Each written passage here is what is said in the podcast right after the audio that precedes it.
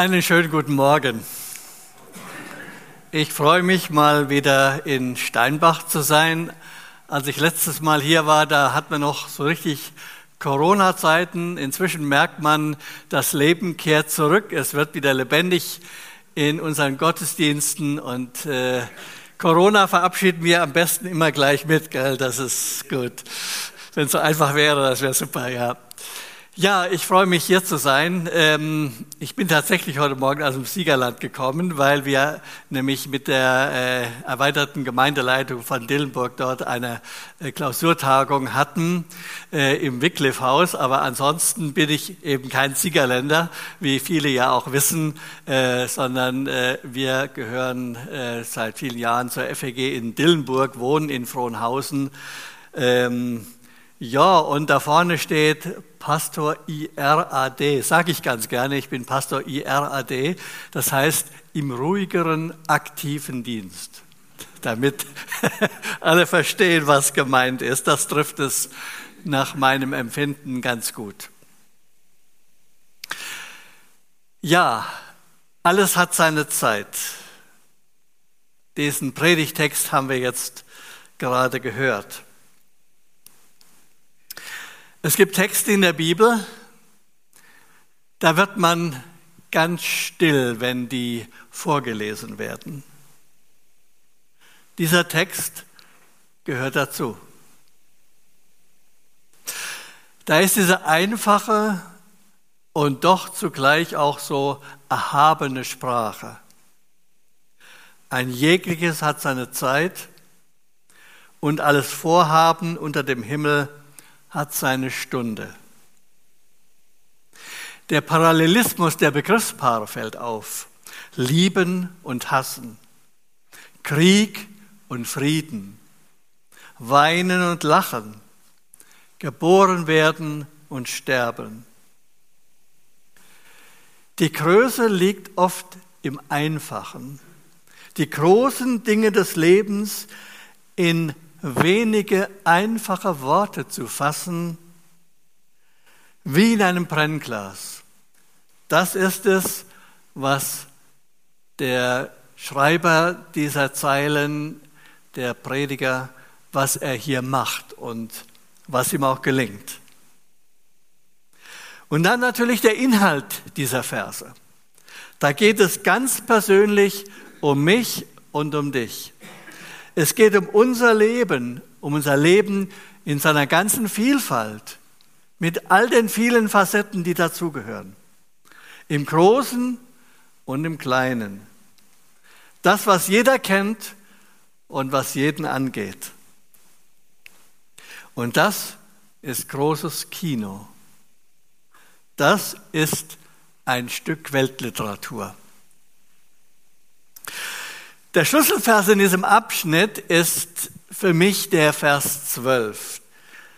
Da heißt es, und so übersetzt es die Hoffnung für alle, da merkte ich, dass es für den Menschen nichts Besseres gibt, als fröhlich zu sein und das Leben zu genießen. Das ließ sich wie der Schlüssel zu einem zufriedenen und gelingenden Leben. Es ist fast wie eine kleine Anleitung zum Glücklichsein. Fröhlich sein und das Leben genießen. Das wollen wir doch alle. Und deshalb sind wir neugierig, was Gott uns heute Morgen hier in seinem Wort zu sagen hat. Wir wollen uns einige, einige der Bilder und Beschreibungen ansehen, die hier gebraucht werden. Und ich habe dazu heute Morgen sechs Punkte. Erstens, alles hat seine Zeit. In Vers 1, alles hat seine Zeit und jedes Vorhaben unter dem Himmel hat seine Stunde. Immer mal wieder hat man den Vers gehört, gelesen, ist er uns im Ohr. Das heißt, es hat alles seine Zeit und es hilft mir nicht, wenn ich mich zum Beispiel ständig mit meiner Vergangenheit beschäftige. Denn die Vergangenheit, sie ist vorbei. Und es ist auch nicht sinnvoll, ständig an morgen zu denken. Denn ich lebe heute. Ich lebe im Hier und im Jetzt.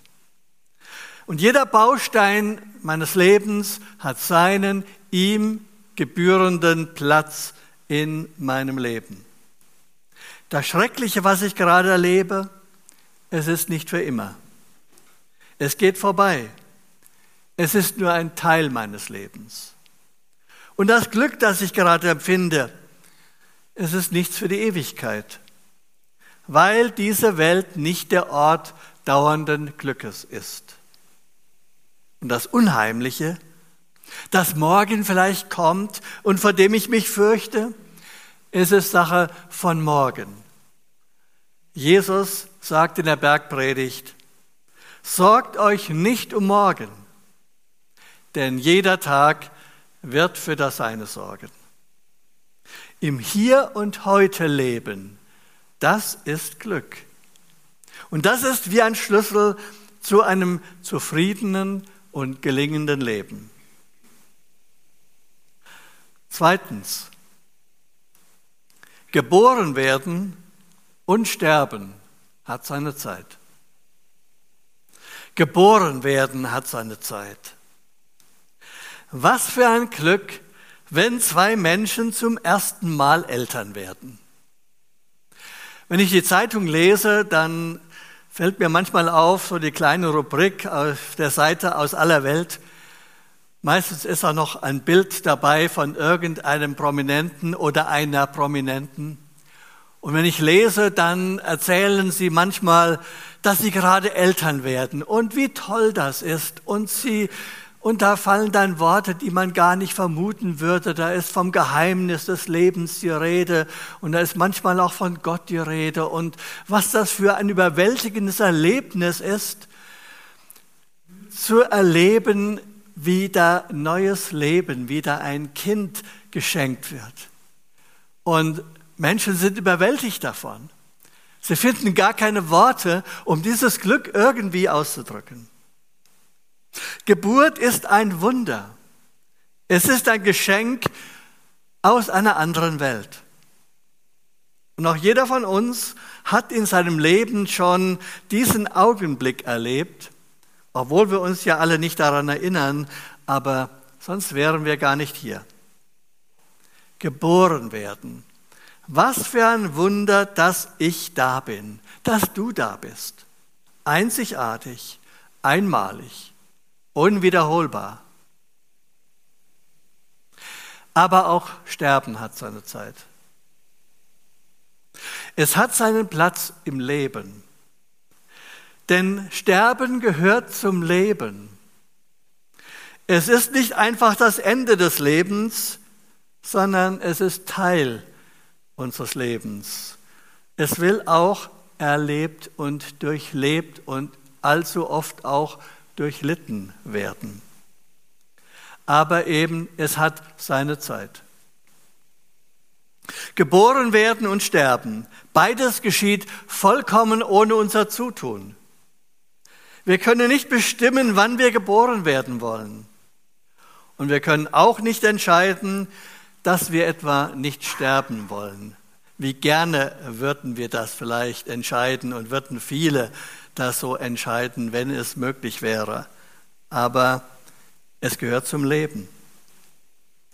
Und wir können auch nicht entscheiden, wann wir sterben wollen. Zumindest sollen wir das nicht entscheiden, weil es allein Sache unseres Schöpfers ist, der Leben gibt und der die Stunde bestimmt, wann unser Leben zu Ende geht. Drittens, Töten hat seine Zeit und heilen. Krieg und Frieden. Es ist für uns heutige schwer zu verstehen, dass Töten hier so selbstverständlich in einer Reihe steht mit geboren werden, mit Pflanzen, mit Bauen und mit vielen anderen positiven Tätigkeiten. Die Bibel ist ja ganz nüchtern. Sie beschreibt das Leben so, wie es ist. Sie beschreibt die Erfahrung, die die Menschen seit Jahrtausenden machen. Töten und getötet werden ist das, was Menschen immer wieder erleben. Heißt das etwa, dass Kriege richtig sind? Nein, auf gar keinen Fall. Aber Kriege gehören zum Leben in dieser Welt dazu. Kriege sind ein Krebsgeschwür der gefallenen Welt nach dem Sündenfall.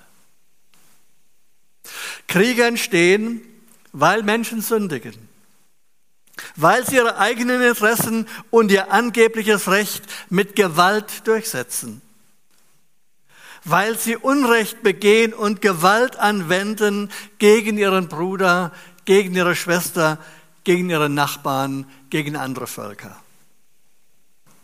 Ein Land, das sich im Krieg gegen Gewalt und Unrecht verteidigt, handelt nicht falsch. Es tut das Gleiche wie ein Familienvater, der seine Familie gegen einen Angreifer beschützt und sie verteidigt. Kriege gab es zu allen Zeiten. Schon in der Steinzeit gab es Kriege. Und es gab Kriege auch im Mittelalter. Und es gibt sie bis heute. Gott sei es geklagt. Es schien manch einem so, als sei der Krieg eine Sache des vorigen Jahrhunderts. Und manch einer war gerade darum so überrascht, dass es plötzlich mitten in Europa wieder zum Krieg kommt und hielt das für etwas völlig daneben. Es ist auch völlig daneben. Es ist niemals das, was wir akzeptieren können. Aber irgendwie ist es auch wieder etwas, was zum Leben von uns Menschen dazugehört. Gott sei es geklagt. Krieg gehört zum Leben, solange es Menschen gibt auf dieser Erde und solange bis Jesus wiederkommt und auch die Machtfrage endgültig klären wird. Krieg ist niemals gut, aber Krieg ist Teil der Wirklichkeit in einer gefallenen Welt. Die Bibel sieht das ganz nüchtern. Jesus sagt, ihr werdet hören von Kriegen und Kriegsgeschrei. Matthäus 24, Vers 6. Es ist das Schreien einer gefallenen Welt, die unter den Folgen der Sünde leidet. Aber umso mehr sollen wir uns mit aller Entschiedenheit für den Frieden einsetzen. Denn auch der Frieden hat seine Zeit. Frieden kommt aber nicht von allein. Frieden muss man aktiv suchen und sich dafür einsetzen. Jesus sagt, selig sind die, die Frieden stiften.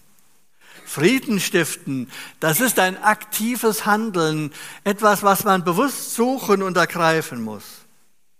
Auch wer sich verteidigt, soll die andere Hand zum Frieden ausstrecken. Was kann das alles für die Menschen in der Ukraine bedeuten? Sie erleben die Schrecken des Krieges schon viel zu lange. Jeder Tag des Krieges ist einer zu viel. Aber wir können auch nicht zu den Menschen in der Ukraine sagen, dann ergebt euch doch einfach, dann hört wenigstens dieser schreckliche Krieg auf. Nein, es gibt die Zeit im Leben eines Menschen und im Leben eines Volkes, da müssen sie sich verteidigen. Da müssen sie Leben und Heimat schützen. Aber die Weisheit des Predigers sagt, auch der Krieg hat seine Zeit. Er hat ein Ende. Er herrscht nicht ewig. Wir alle wissen nicht, was kommt. Aber das eine wissen wir, der Krieg hat nicht das letzte Wort. Das letzte Wort hat ein anderer. Auch Leid und Tränen haben einmal ein Ende.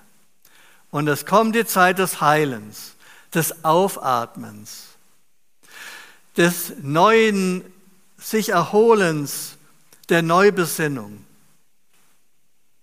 Ja, Heilen hat seine Zeit, so heißt es in unserem Abschnitt. Diese Welt ist oft eine schreckliche Welt. Aber es ist auch eine Welt, in der es so viel Liebe gibt, so viel Barmherzigkeit, Trost und das Heilen der Wunden, der körperlichen Wunden und auch der seelischen Wunden.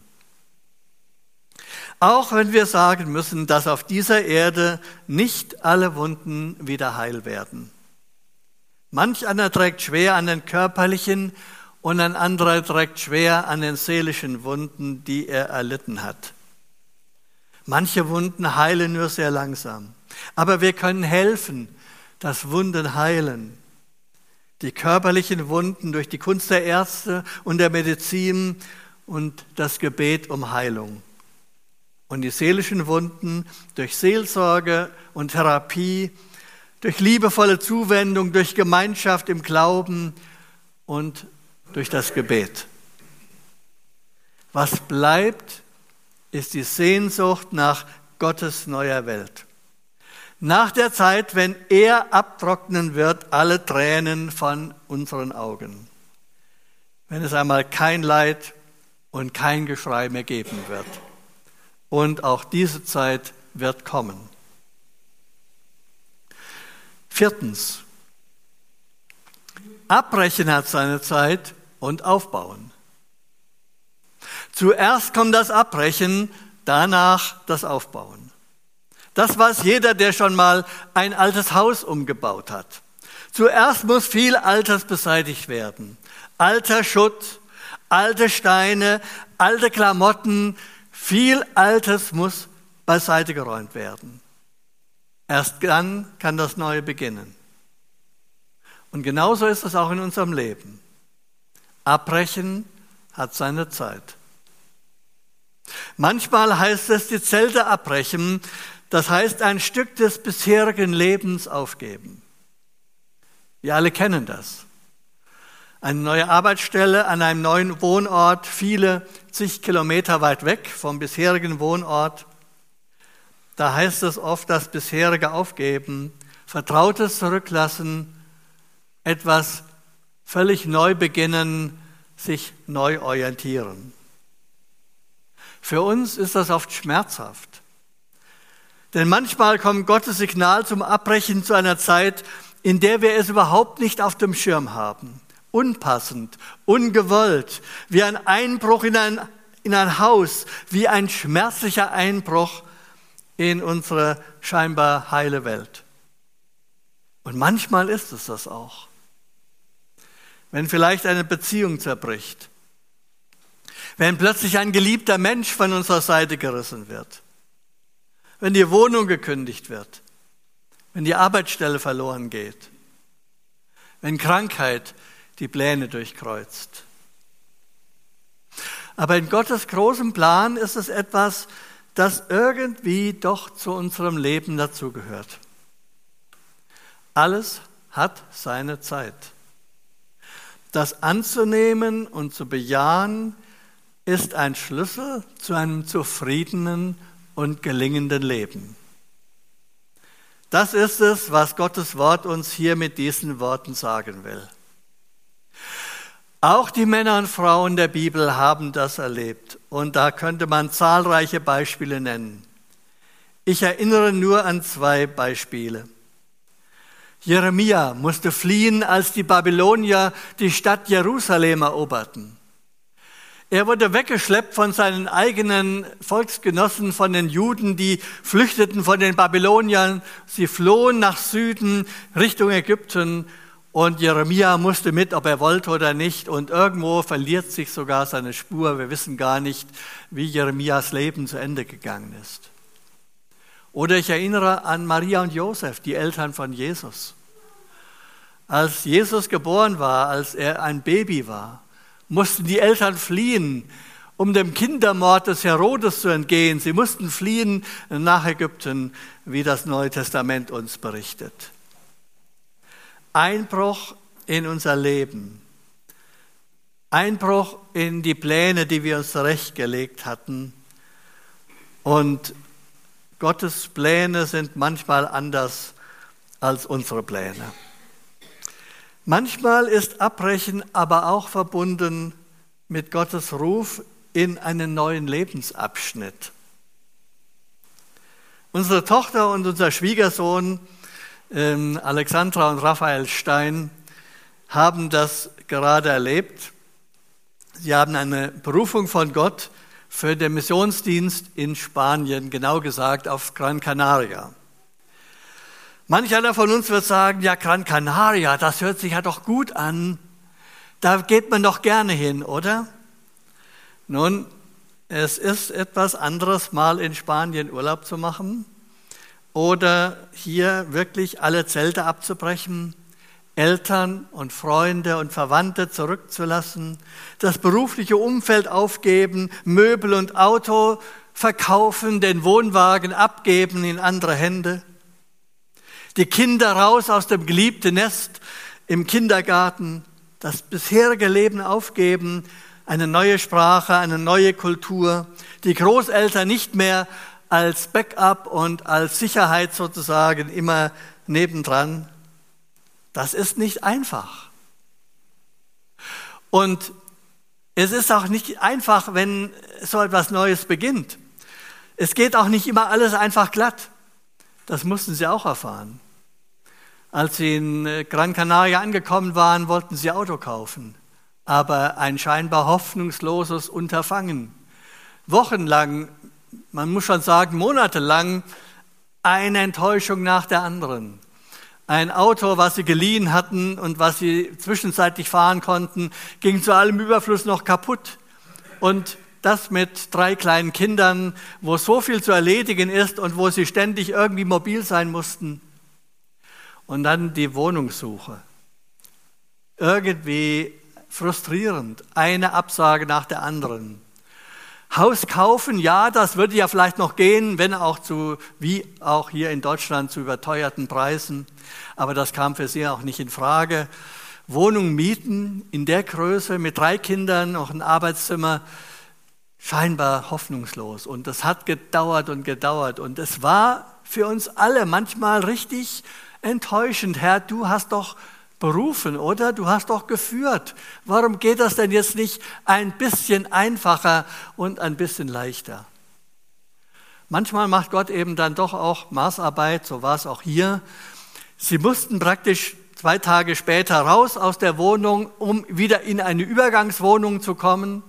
Und dann kam ein Anruf, Sie hatten vor längerem mal angerufen, ich habe mich nicht gemeldet, aber sind Sie noch interessiert? Ich wollte das Haus zuerst verkaufen, aber ich habe mich anders entschieden. Ich will es jetzt doch vermieten. Sind Sie noch interessiert? Und das war dann endlich die Lösung. Und jetzt sagen wir, Gott hat es toll gemacht. Sie haben eine schöne Wohnung, Sie haben ein schönes, passendes Haus. Aber es ist manchmal richtig schwer und wir leiden darunter. Ich gebe es ehrlich zu, mir machen solche Dinge manchmal auch richtig zu schaffen. Da frage ich, Herr, warum machst du das nicht anders? Warum ist es manchmal so schwer? Und da könnten wir alle viele Beispiele nennen aus unserem Lebensbereich, wo das eben nicht immer alles glatt läuft. Aber so ist das, wenn Gott ruft und beruft. Es bedeutet, oft erst einmal abbrechen und nicht wissen, wie alles werden wird und auch mit den Unbilden des Lebens klarzukommen. Wenn Gott Neues mit uns vorhat, dann heißt es erst einmal abbrechen und loslassen. Und dann folgt Bauen. Bauen ist eine Zeit, die sehr herausfordert, die an den Kräften zehrt, die alle Energien beansprucht. Bauen heißt ja nicht bildlich gesprochen, hier ist eine neue, schöne, größere Wohnung, hier ist der Schlüssel, zieh ein, es ist alles fertig. Nein.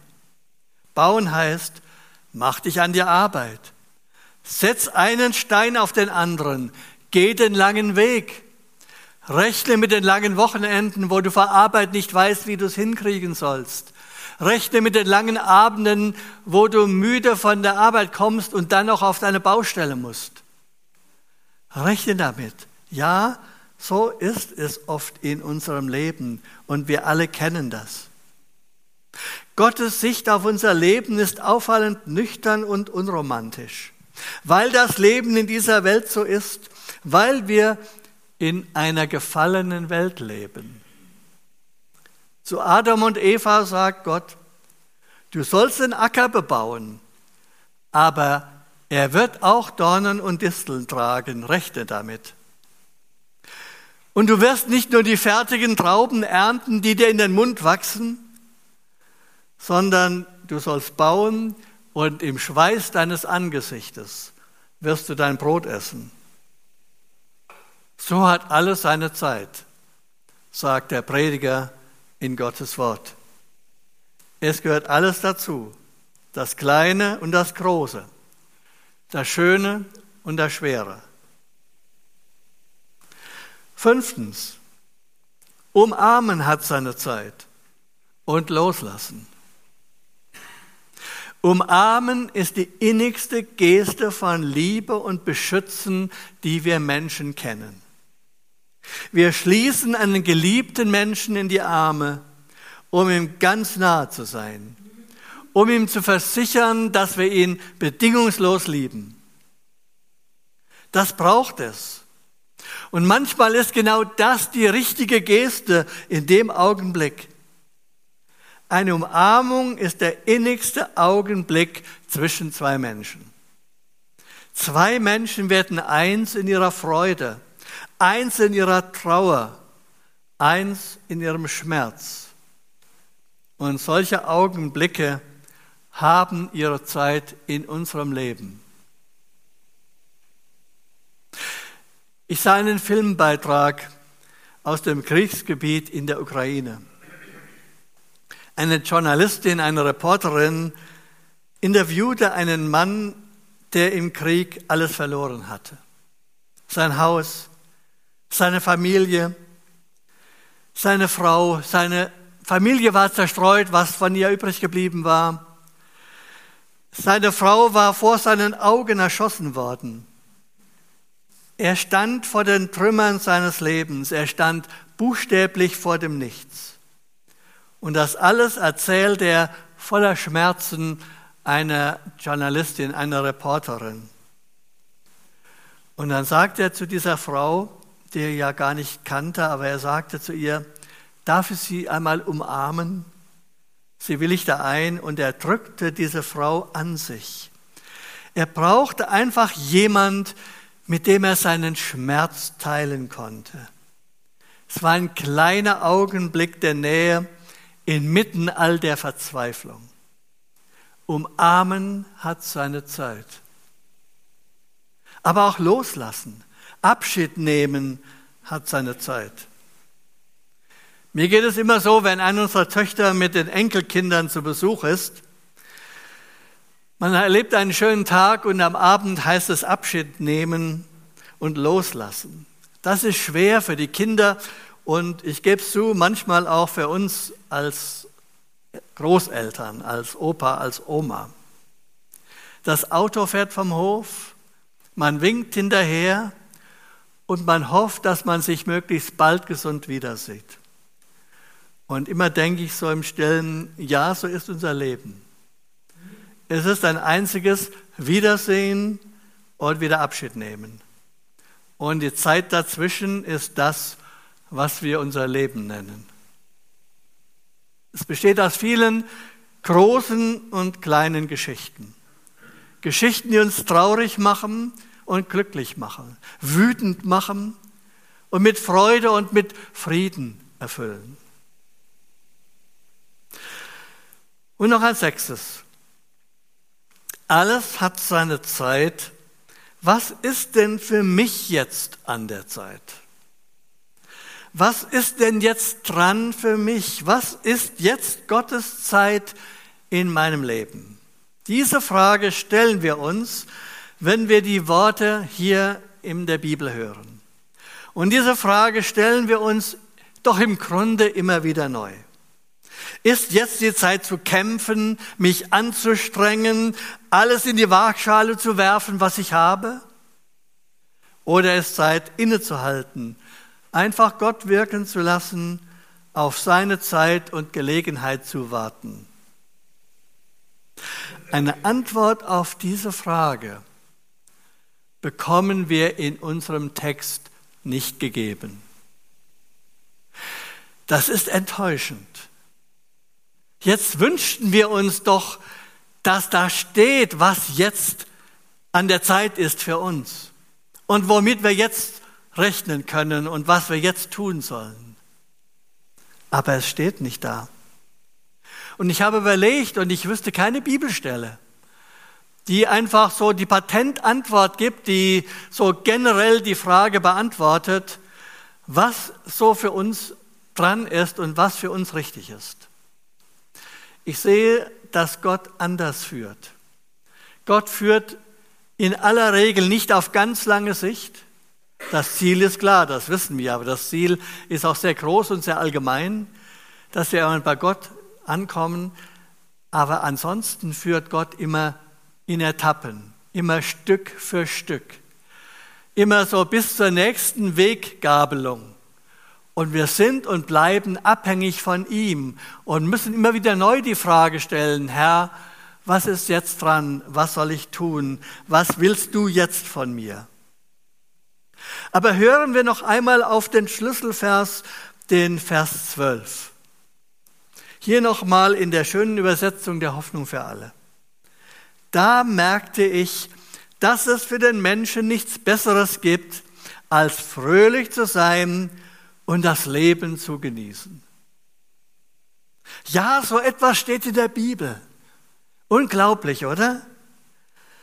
Ja, wir sollen, wir dürfen glücklich sein und das Leben genießen. Wir haben schon gesehen, dieser Vers liest sich wie der Schlüssel zu einem zufriedenen und gelingenden Leben. Fast wie eine Anleitung zum Glücklichsein. Es ist Gottes Geschenk an uns. Wir dürfen, wir sollen das Leben genießen. Wir sollen das Gute, was Gott uns gibt, dankbar genießen. In der Wissen, dass unserem Leben auch andere Seiten und andere Zeiten gehören und auch die sollen und dürfen wir mit seiner Kraft und Hilfe bewältigen und annehmen. Aber nein, das ist nicht das ganze Evangelium. Da wäre noch viel mehr zu sagen. Da müssten wir ins Neue Testament hineingehen. Da wäre zu reden von Jesus und von seinem Vorbild für uns, von seinem Leiden und Sterben zur Vergebung unserer Sünden, vom Glauben und von der Nachfolge, von dem neuen Leben und von der Hoffnung, die wir in Jesus haben. All das gehört natürlich mit dazu, zu einem erfüllten, zu einem sinnerfüllten und glücklichen Leben. Aber hier im Buch des Prediger Salomo, da lernen wir, wie wir mit den Höhen und Tiefen des Lebens zurechtkommen können. Wie wir trotz aller Höhen und Tiefen eine positive, eine heitere Lebenseinstellung bekommen können. Das Wissen um die Unvollkommenheit in dieser Welt soll uns nicht lähmen und nicht gefangen nehmen. Es gibt nichts Besseres als fröhlich sein und das Leben zu genießen. Lassen wir uns diese Worte auf der Zunge zergehen. Das ist ein durch und durch positives Lebensmotto. Guten Mutes zu sein, trotz aller Mühe und Plage, das ist wahrlich eine ganze Menge. Das ist ein Geschenk von Gott. Und das ist Zufriedenheit. Zufriedenheit als das, was Gott uns schenken will und schenken wird. Eine Anleitung zu einem Leben in heiterer Gelassenheit. Und möge Gott uns diese heitere Gelassenheit schenken, dass wir unser Leben aus seiner Hand nehmen können und darin letztlich Zufriedenheit, ja, ein Stück Glück erleben. Gott segne uns. Amen. Ja, wir beten miteinander. Wir bleiben sitzen. Bleibt sitzen. Ja, lieber Herr, wir danken dir, dass wir dein Wort hören dürfen, dass du es auch heute Morgen zu uns gesprochen, es uns verkündigt hast. Herr, du siehst unser Leben, du weißt, wie viele von uns, ja, wie jeder von uns auf seine Weise sich auch in dem wiederfindet, was dein Wort uns sagt. Wir alle erleben Schönes und Schweres, Höhen und Tiefen, Leidvolles und Glücklichmachendes, Krankheitsnot und Konfrontation mit Leiden und Sterben, aber auch Glück und Freude über neues Leben und über neue Lebensmöglichkeiten. Herr, das alles nehmen wir dankbar wahr als etwas, was zu dem Leben gehört, was du uns gegeben hast. Wir wissen, da ist viel Unvollkommenheit und manchmal möchten wir diese Unvollkommenheit einfach wegräumen, einfach ausmerzen aus unserem Leben. Aber wir wissen, dass wir es nicht können. Wir leben in dieser Welt, in dieser gefallenen Welt. Du hast uns dieses Leben gegeben mit all den wunderbaren Lebensmöglichkeiten und du wirst es einmal zum Ziel führen. Du wirst uns einmal zum Glück und zur Vollkommenheit, zur ungetrübten Freude führen, wenn du wiederkommst oder wenn wir einmal bei dir sein werden in der Ewigkeit. Und hilf uns hier und heute, unser Leben aus deiner Hand zu nehmen. Gib uns die Kraft, mit dem Schweren fertig zu werden, nicht zu verzweifeln, nicht irr zu werden an, an Dingen, die uns nicht gefallen, sondern das Gute und das Schwere aus deiner Hand zu nehmen. Und schenke uns in all dem letztlich Glück und Zufriedenheit und ja, ein sinnerfülltes Leben. Danke, Herr, dass wir mit dir rechnen dürfen und danke, dass du mit uns gehst, auch über diesen Tag hinaus in die neue Woche. Danke, Herr, dass du unser Wegbegleiter bist. Wir ehren dich und preisen deinen Namen. Amen.